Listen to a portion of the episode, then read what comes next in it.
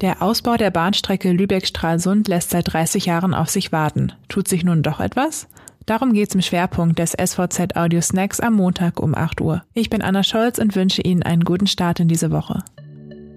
Zunächst die regionalen News vorweg.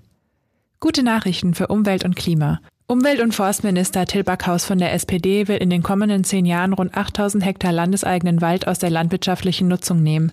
Diese Flächen sollen stattdessen für Aufforstung, Moorrenaturierung sowie weitere Naturschutzprojekte genutzt werden. In Rostock haben am Sonntag 500 Menschen bei insgesamt vier angemeldeten Versammlungen gegen die Maskenpflicht demonstriert. Die Veranstalter hatten jedoch mit bis zu 2000 Demonstranten gerechnet. Jörg Bender, einer der Veranstalter, bezweifelt, dass es sich bei der Ausbreitung des Coronavirus um eine Pandemie handele und ist der Meinung, die Politik verlasse sich auf die falschen Virologen.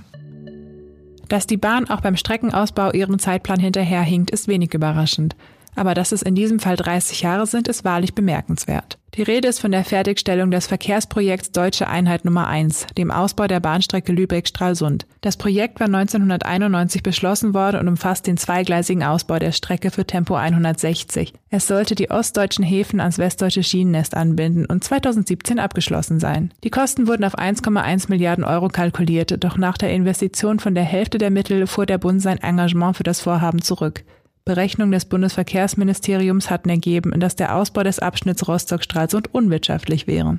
30 Jahre nach der Wiedervereinigung fordern die Schweriner Regierungsparteien SPD und CDU nun die Fertigstellung des Projekts und formulierten einen entsprechenden Antrag für die Landtagssitzung. Darin wird die Landesregierung aufgefordert, beim Bund mit Nachdruck auf die Fertigstellung der noch offenen Teilprojekte des VDE 1 zu drängen.